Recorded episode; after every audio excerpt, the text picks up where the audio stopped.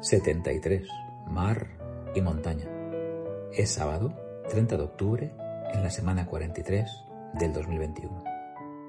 Si siempre haces lo que hiciste, siempre obtendrás lo que tienes. Una frase que nos dejó la neurocientífica Marian Diamond.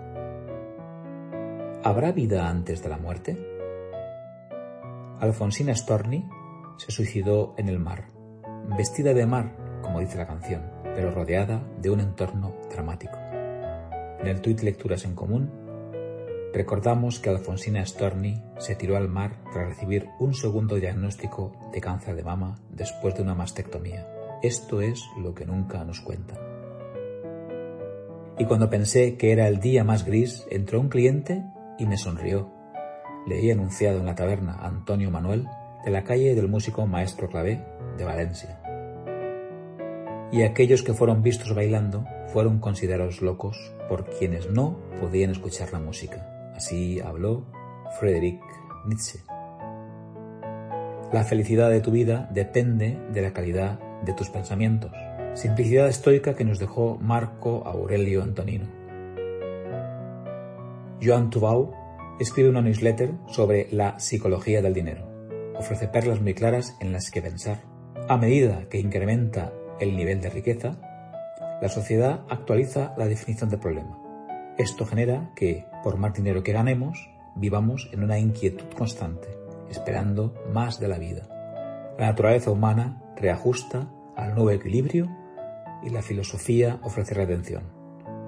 Lo descubrí en un tuit de Javier Lacorte. El reloj hace tic-tac.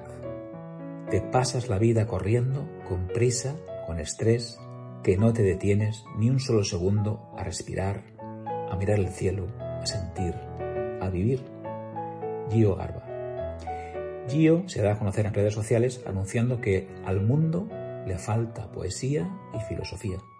En la excursión de la Mariola, alguien escribió en una piedra, Este camino nunca se acaba, pero si lo sigues, llegarás a la cava y brindaremos. Dicen, me descubrió, que las motas de flores otoñales que nos decoraron el recorrido del domingo pasado eran crocus, palabra de origen griego, pero a su vez semítico, que significa azafrán. De las 80 especies existentes, solo se cultivan 30. Paradójicamente, mi padre plantó la semana pasada Crocus azafrán cultivable, para sacar hebras de amarillo dorado en próximos años. Una frase de Bernard Arthur William Russell, que eligió amparo en un post de pilar. El león y la pantera son inofensivos. En cambio, las gallinas y los patos son animales altamente peligrosos, decía una lombriz a sus hijos. Las apariencias siempre engañan. Me salió en Pinterest esta frase sin firmar. Nunca importa qué tan buena persona seas, siempre serás el malo en la historia de alguien. Disfruta del momento y por lo menos sé un villano inolvidable.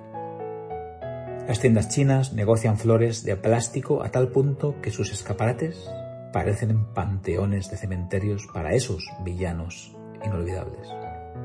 Toda la semana marcado por la excursión del domingo y por las marcadas lecturas de Alfonsina Storni. Corre, camina más, es poco aquello. Aún quedan cosas que tu mano anhela Corre, camina, gira, sube y vuela. Gústalo todo porque todo es bello. Echa a volar. Aprovecha la hora que te devuelven esta madrugada. Cuídate, aprende mucho. Te escribo y te leo el próximo sábado. Feliz semana, Manel. Hace 52 semanas en el MIM, si nadie te odia, estás haciendo algo mal una frase del guionista de la serie del Dr. House.